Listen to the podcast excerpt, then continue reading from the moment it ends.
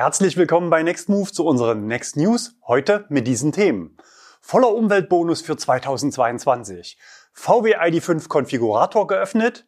Mercedes EQB Verkaufsstart. Neuer Kia e-Niro. NBW startet Autocharge. Laden von Geisterhand. Stau an Ladestationen. Ausbaupläne bei Ionity, R-Königschau und Neues von Nextmove.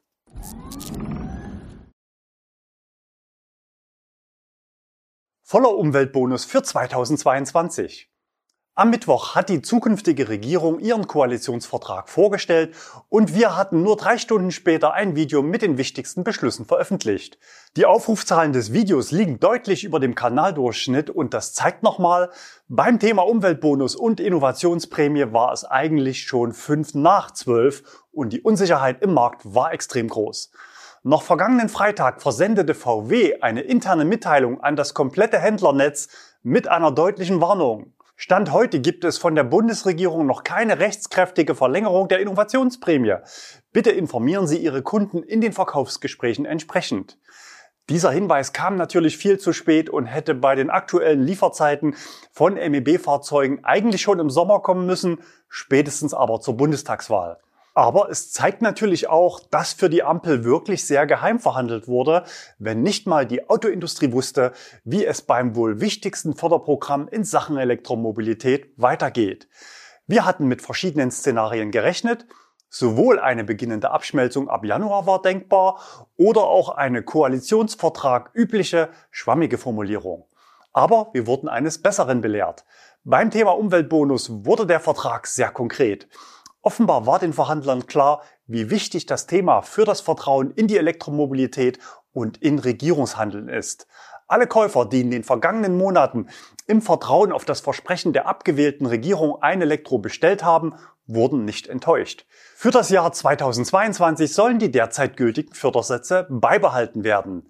In den Kommentaren unter dem Video zeigten sich viele Käufer sehr erleichtert. Ab 2023 will die Ampel dann deutliche Veränderungen einleiten. Zum einen sollen die Fördersätze abgeschmolzen werden, zum anderen soll die Förderung von Plug-in-Hybriden neu geregelt werden. Der tatsächliche elektrische Fahranteil soll Voraussetzung für eine Förderung werden. Auch die Dienstwagenbesteuerung soll entsprechend angepasst werden. 50% elektrischer Fahranteil müssen für Plug-in-Hybride nachgewiesen werden, um in den Genuss der 0,5% Regelung zu kommen. Fraglich ist noch, wie man das überprüfen möchte. Moderne Fahrzeuge sind grundsätzlich wegen einer entsprechenden EU-Verordnung mit auslesbaren Verbrauchszählern ausgestattet. Spannend wäre natürlich auch eine Anzeige im Fahrzeug, die den Nutzer auf seine persönliche Jahresquote aufmerksam macht. Da bekommt der Eco-Modus eine ganz neue Bedeutung. Beim Umweltbonus stellt sich die Frage nach dem Füllstand des Fördermitteltopfs, zumal das Finanzministerium ja in FDP-Hand geht. Aus unserer Sicht ist es hier so, dass der Fördermitteltopf eigentlich fortlaufend aufgestockt werden muss. Im Gesetz steht zwar formal eine klare Budgetierung drin, aber diese Karte kann aus zwei Gründen in der Praxis aus unserer Sicht nicht gezogen werden. Zum einen ist der aktuelle Restbestand an verfügbaren Mitteln völlig intransparent. Als ich das Thema zum letzten Mal beim BAFA angefragt hatte, war die Auskunft nur, wie viele Mittel insgesamt bereitgestellt wurden, aber nicht, wie viel davon noch verfügbar ist. Zum Zweiten könnte eine faire Mittelvergabe nur in einem zweistufigen Antragsverfahren umgesetzt werden, so wie es ja auch bei den KfW-Förderprogrammen zu Wallboxen geregelt ist. Sonst könnte es passieren, dass ich heute bestelle, um dann bei Auslieferung in neun Monaten festzustellen, dass ich leider drei Tage zu spät bin und kein Geld mehr im Topf ist. Aber so eine zweistufige Regelung hatte das BAFA beim Umweltbonus extra abgeschafft, um effizienter arbeiten zu können. Und Effizienzsteigerung und Bürokratieabbau sind natürlich auch zentrale Anliegen der künftigen Regierung. Offen bleibt aktuell, wie es nach 2025 weitergeht. Im Koalitionsvertrag heißt es dazu, über das Ende des Jahres 2025 hinaus ist die Innovationsprämie nicht mehr erforderlich. Fraglich ist, ob sich diese Aussage wirklich nur auf die Innovationsprämie, also die Erhöhung oder Verdopplung des Umweltbonus bezieht, oder ob die Ampel tatsächlich den gesamten Umweltbonus abschaffen möchte. Aber bis 2025 ist es noch lange hin und das kann aktuellen Käufern egal sein. Wir haben in den vergangenen fünf Jahren ja immerhin sieben Gesetzesnovellen gesehen. Übrigens wird im Koalitionsvertrag auch konkret über bidirektionales Laden gesprochen, ein Thema, das wir hier auf dem Kanal schon häufiger thematisiert haben, weil es für das Gelingen der Energiewende entscheidend ist. Wir werden bidirektionales Laden ermöglichen, wir sorgen für transparente Strompreise und einen öffentlich einsehbaren Belegungsstatus. Der Kontext, wo das Wort fällt, ist aber Autoverkehr und öffentliches Laden. Ob es also bis 2025 auch im privaten Bereich kommt, ist fraglich. Wenn du dich zu den wichtigsten Themen rund um die Elektromobilität hier auf dem Kanal gut informiert fühlst und noch kein Kanalabo hast, dann wäre jetzt die passende Gelegenheit, den Abo-Button zu drücken und damit unsere Mission zu unterstützen. Wenn euch noch mehr Hintergründe interessieren und ihr wissen wollt, welche E-Autos man aktuell kurzfristig als Neuwagen bekommen kann, dann schaut euch im Anschluss gerne noch unser Video vom Mittwoch an. VW ID5 Konfigurator geöffnet. Seit dieser Woche ist der ID5 bei VW bestellbar und es gibt offizielle Preise. Zum Marktstart gibt es drei Varianten, alle mit dem großen Akku von 77 Kilowattstunden nutzbarer Kapazität. Die Preise starten bei 46.515 Euro und damit netto unter 40.000, das heißt voller staatlicher Umweltbonus zumindest für die beiden Varianten mit Heckantrieb und 128 bzw. 150 Kilowatt Leistung. Der GTX Allradantrieb kommt mit einer Leistung von 220 Kilowatt. Die Serienausstattung ist hier bereits umfangreicher, sodass der Einstiegspreis bei 53.615 Euro liegt. Damit gibt es nur den reduzierten Umweltbonus von 7.975 Euro. Die maximalen Reichweiten nach WLTP liegen je nach Konfiguration bei maximal 516 Kilometern. Ausgeliefert werden alle ID5 mit der neuen ID-Software 3.0. Diese soll unter anderem eine verbesserte Sprachbedienung und eine höhere Ladeleistung bieten. In der Spitze geht es auf 135 Kilowatt und damit unter 30 Minuten von 10 auf 80 Prozent. Mercedes EQB Verkaufsstart. Mercedes hat den Konfigurator für den EQB geöffnet. Die Preise starten bei ca. 55.300 Euro vor Abzug des staatlichen Umweltbonus von maximal 7.975 Euro für dieses Modell wobei eine offizielle Aufnahme in die Liste der förderfähigen Fahrzeuge noch aussteht, wie auch beim ID5. Zum Start gibt es zwei Varianten, beide mit Allradantrieb. Der EQB 300 Formatic mit 168 Kilowatt und gegen ca. 2700 Euro Aufpreis der EQB 350 Formatic mit 215 Kilowatt Leistung. Beide Varianten haben den gleichen Akku mit 66,5 Kilowattstunden. Je nach Konfiguration reicht das für bis zu 432 Kilometer Reichweite nach WLTP. Die maximale Ladeleistung liegt bei 100 Kilowatt. Damit kann das Auto in 30 Minuten von 10 auf 80 Prozent aufgeladen werden. Der EQB ist gegen Aufpreis von 1416 Euro auch als Siebensitzer erhältlich. Die dritte Sitzreihe hat dann zwei Sitzplätze und soll Personen mit einer Körpergröße von bis zu 1,65 Meter ausreichend Platz bieten. Die Option ist daher wohl eher etwas für Kinder und Jugendliche, denn auch bei der Zuladung reicht es nicht für sieben Erwachsene. 400 Kilogramm dürfen zusätzlich zum Gewicht des Fahrers befördert werden. Für die Zukunft hat Mercedes noch weitere Varianten des EQB angekündigt, darunter auch eine besonders reichweitenstarke Version mit Frontantrieb. Eine Anhängerkupplung habe ich aktuell im Konfigurator noch nicht gefunden. Neuer Kia e-Niro. Gestern hat Kia in Seoul den neuen Niro vorgestellt und damit natürlich auch die neue Variante des e-Niro. Ich persönlich bin ein großer Fan des Autos, weil es aus meiner Sicht ein sehr effizientes, vernünftiges und zugleich Taxi und natürlich auch familientaugliches E-Auto ist. Im sommerlichen Stadt-Land-Verkehr sind Praxisreichweiten von 600 Kilometern möglich. Der E-Niro war ein Jahr lang unser Familienauto. Jetzt kommt ein Nachfolger. In der begleitenden Pressemitteilung bezieht sich Kia im Wesentlichen auf Punkte zur Umweltverträglichkeit und auf die äußeren Werte des Fahrzeuges. Genannt werden das markentypische und für den Niro neu entwickelte Tigergesicht, außerdem ein modernes Frontdesign und ein markantes LED-Tagfahrlicht in Form einer Herzschlagkurve sowie bumerangförmige Rückleuchten. Besonders markant sind die farblich abgesetzten Seitenteile am Heck. Wie gefällt euch das Facelift? Schreibt uns doch mal in die Kommentare. Bei den technischen Daten herrscht aktuell noch Funkstille. Wir erwarten hier aber keine wesentlichen Änderungen zum aktuellen Modell. Was dem Auto gut tun würde, wäre etwas mehr Ladeleistung, vor allem bei kalten Außentemperaturen. Dann wäre der e-Niro auch für mich tatsächlich wieder ein Kandidat. NBW startet Autocharge. Das Wirrwarr an Ladekarten und Apps für das Aufladen von Elektroautos ist eines der großen Hindernisse für die Verbreitung von E-Autos im Massenmarkt. Diejenigen unter euch, die bereits heute elektrisch fahren, haben sich damit arrangiert, aber massenkompatibel ist das aktuell so richtig noch nicht. Tesla zeigt seit fast zehn Jahren, wie einfach es sein kann. Nämlich einfach einstecken und der Ladevorgang startet, ganz ohne App oder Ladekarte. NBW, Deutschlands größter Betreiber von Schnellladepunkten, führt nun an 1400 CCS Ladestationen die Funktion Autocharge ein. Was braucht ihr dafür? Ihr müsst NBW-Kunde sein und die Mobility Plus App haben. In der App müsst ihr dann beim nächsten Ladevorgang die Funktion einmalig aktivieren und euer Fahrzeug registrieren.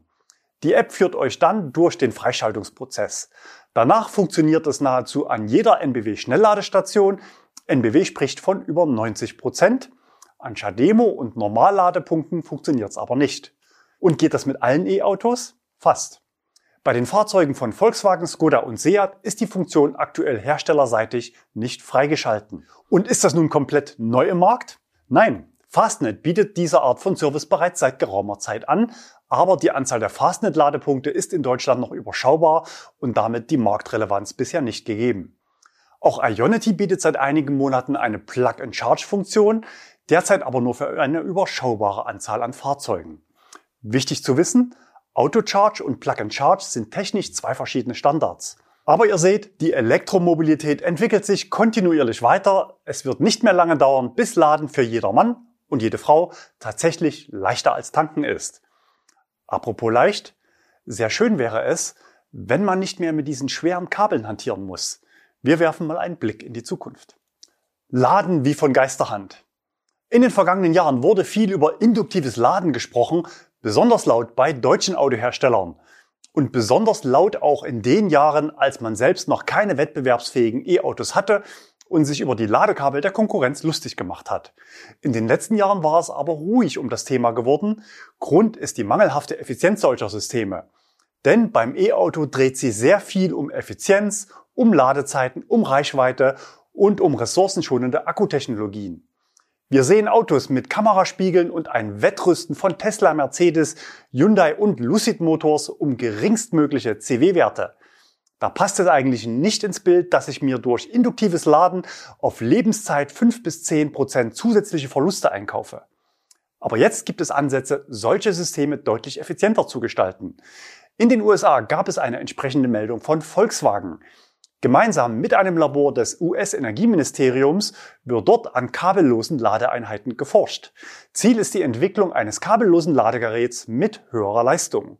Durch die Bündelung elektromagnetischer Wellen und die Vermeidung von Interferenzen konnte die Effizienz bei Prototypen deutlich erhöht werden. Übertragen werden bis zu 98 Prozent der verwendeten Energie, gemessen Spule zu Spule, also auf das System bezogen. Das System ermöglicht aktuell bereits Ladeleistungen von bis zu 120 Kilowatt. Angestrebt sind zukünftig, zumindest beim Porsche Taycan, der als Testwagen diente, bis zu 300 Kilowatt Leistung. Schreibt uns doch mal in die Kommentare, ob ihr an den Durchbruch des induktiven Ladens in der Praxis glaubt. Die weiteren Knackpunkte bleiben natürlich zusätzliche Kosten, zusätzliches Fahrzeuggewicht und zumindest aktuell ein zentimetergenaues Parken des Fahrzeuges über der Ladeeinheit. Aber das wird sicher bald ein Auto besser können als ein Mensch. Stau an Ladestationen. Auch nach den Sommerferien gehen regelmäßig weiter Staumeldungen von euch in unserem Insider-Postfach ein. Natürlich können wir sie nicht alle zeigen, aber wenn es besondere Anlässe gibt, dann greifen wir gerne darauf zu. Heute Ladestau bei Ionity, gemeldet von Tom. Er war letzten Sonntag unterwegs mit seinem neuen ID3 aus der Autostadt in Wolfsburg nach Hause. Erster Ladestopp kurz vor 15 Uhr bei Ionity in Nempitz. Und er hatte den Ladepark noch für sich alleine. 30 Minuten später war die Welt eine ganz andere.